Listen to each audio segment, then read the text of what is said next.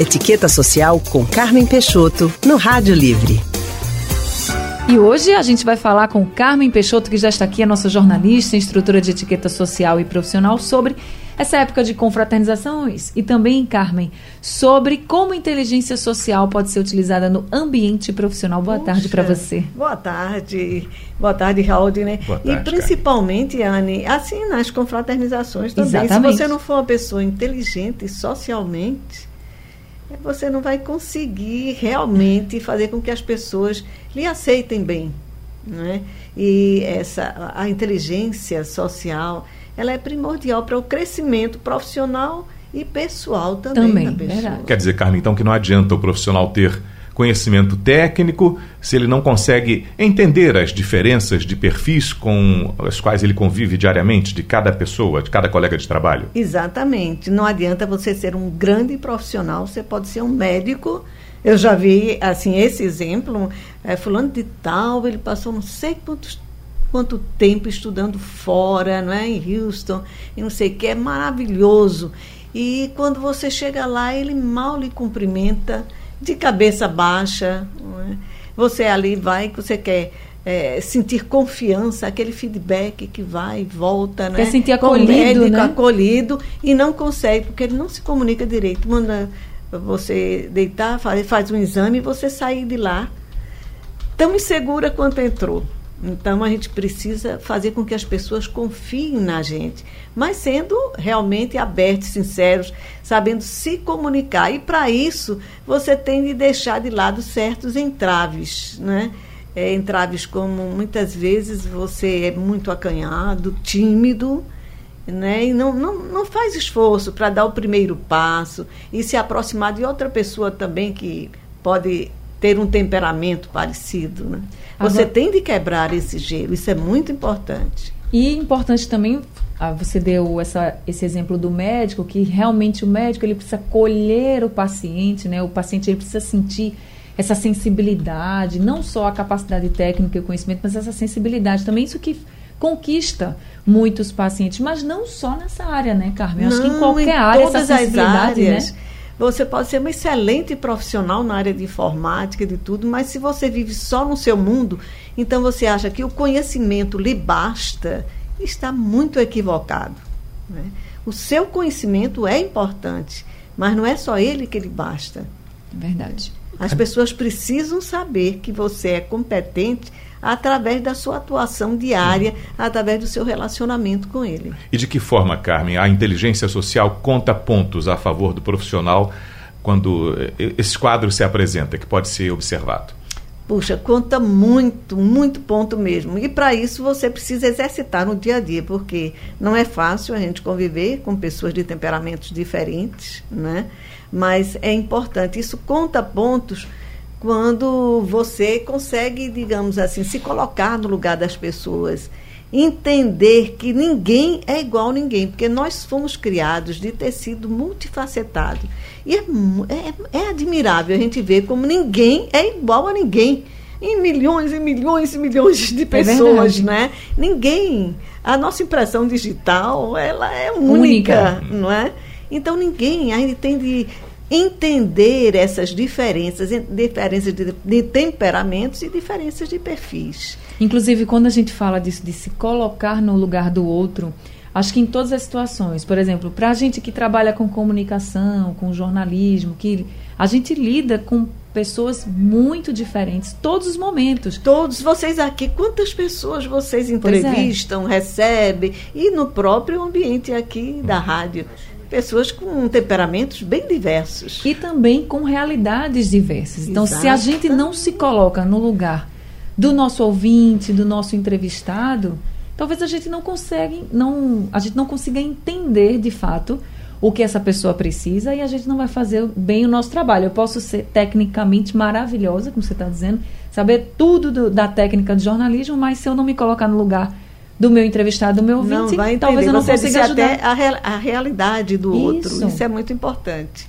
Isso é, é? empatia é? é tudo, né? É muito importante. Agora, uma coisa que nós temos de exercitar é deixar que todos os nossos problemas não interfiram no nosso Isso. humor. o humor é importante dentro do ambiente de trabalho, né? Então, às vezes, a gente sai com muitos problemas em casa, de doença ou não, mas eles não podem interferir no nosso relacionamento diário. O Carmen, a gente não pode deixar de tocar com você no assunto, é que você é uma pessoa tão bem relacionada aí na sociedade, convive diariamente com, com, tantos colegas que são Brenans, a família Brenan, e hoje muito. Francisco era seu amigo pessoal também, muito, o grande mestre é, da várzea. Conheci muito. Ele, inclusive, ele era uma pessoa tão de tanta sensibilidade que quando eu estava fazendo teatro, telenovelas aqui na televisão, uhum. ele tinha um carinho muito grande. Eu, quando ia lá, era aquela é, era aquele, com aquele carinho que ele recebia, porque ele assistia, ele gostava, não somente. Ele era um ceramista, um homem de, de fama internacional, né? conviveu na Europa com celebridades. É, teve como professores grandes celebridades, como Fernando Léger, conheceu de perto as obras de Picasso, e é, é um, um, grande nome. E mais, mais do que isso, ele tinha a sensibilidade artística. Então, ele era voltado para as artes plásticas, mas entendia a arte como um todo, na música, né, no teatro, na literatura. Ele era um homem de uma cultura geral muito grande e principalmente de uma sensibilidade. E foi assim, há, há dois meses somente, a sua filha Maria Helena e Neném Brenan até me convidaram, Carmen, nós vamos fazer agora um instituto. Ricardo, uhum. ou Francisco, Francisco Brenan. Brenan. Uhum. E foi realmente, eu acho que parece que elas estavam sentindo, né, naquela ocasião, que era muito importante para preservar o patrimônio, todo o patrimônio artístico desse grande nome. Aliás, por onde a gente anda no Recife, é. em Pernambuco, você se depara com uma obra de, de Brenan, os murais de Brenan. Exatamente. O Carmen, você como amiga dele, o que algo que ele te disse, algo que vocês viveram juntos e que te marcou para sempre, vai sempre você vai lembrar? Eu não que eu me lembro assim dele, não era assim uma uma amizade ou intimidade grande, né? Mas na, eu, eu conhecia muito bem, mas o que eu mais admirava nele era o amor com que ele se referia a cada trabalho dele, a cada escultura, a cada mural que ele fazia. Aquele era como um filho. E para ele, ele me disse assim: que era muito difícil ele fazer algo que ele gostasse muito e aquilo e vender aquilo. né? É um filho no civil, é né? Cara, ele disse, era muito difícil. Era como se ele emocionalmente ele ficava afetado. Um pedaço dele, é, né? Ah, um nesse aspecto dele. a gente conversou há pouco numa entrevista longa para um livro que vamos estar preparando uh, em breve para o lançamento. Carmelo falava disso, Anne, também dizendo de que eh, a oportunidade que ele teve, inclusive com o apoio de alguns patrocínios, alguns o apoio do irmão, eh, e de poder ser colecionador da sua própria obra. Dizer, isso que eu montei aqui, se eu não tivesse esse apoio. Aliás, ele tem um arquivo grande, grande em casa. É, é, ser um colecionador imenso. da sua própria obra e dizendo que o artista chega um momento e fala, mas mestre, tantas obras, e quando é que o senhor percebe que finalizou? Ele disse, eu não percebo que eu finalizei, eu abandono a obra. O artista tem que você se a gente se deparar, voltar para frente do, do cavalete com aquele, naquela, naquele quadro, você sempre quer fazer alguma coisa, quer corrigir algo. Então, o difícil é você conseguir abandonar a obra e partir para outra ela está num processo que a gente que está tá vendo, a gente se depara com aquele mural, aquela coisa assim, poxa, ele aqui acabou, né? Ele diz, não, eu abandonei essa e parti para outra. Porque Exatamente. se eu for ficar diante dessa obra, eu vou querer fazer ainda alguma coisa. Aí já vai procurar fazer é. É, aquilo que ele não conseguiu no ou Isso. que ele não teve tempo, não é? Porque uhum. abandonou a é. obra abandonou as Abandonou, entre né? aspas, de que é, eu entreguei para agora acho que concluir essa fase e vou partir para outra. Ele nos deixa um, um legado muito grande uhum. na área cultural e artística muito. de Pernambuco e do Brasil. É, é verdade. Como vocês Referência. bem disseram aqui, do mundo também, né? Do um mundo. nome reconhecido mundialmente, uma história para realmente. Nós somos privilegiados.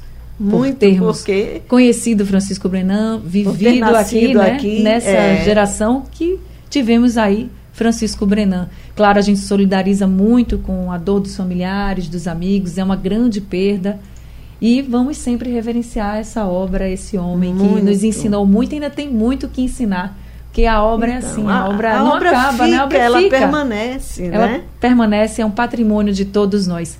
Carmen, okay. muito obrigada, viu? Muito obrigada por conversar com a gente nessa quinta-feira. Obrigada também. Um abraço grande. Um abraço grande para você. Um abraço, Aldinei, até quinta-feira. Até quinta.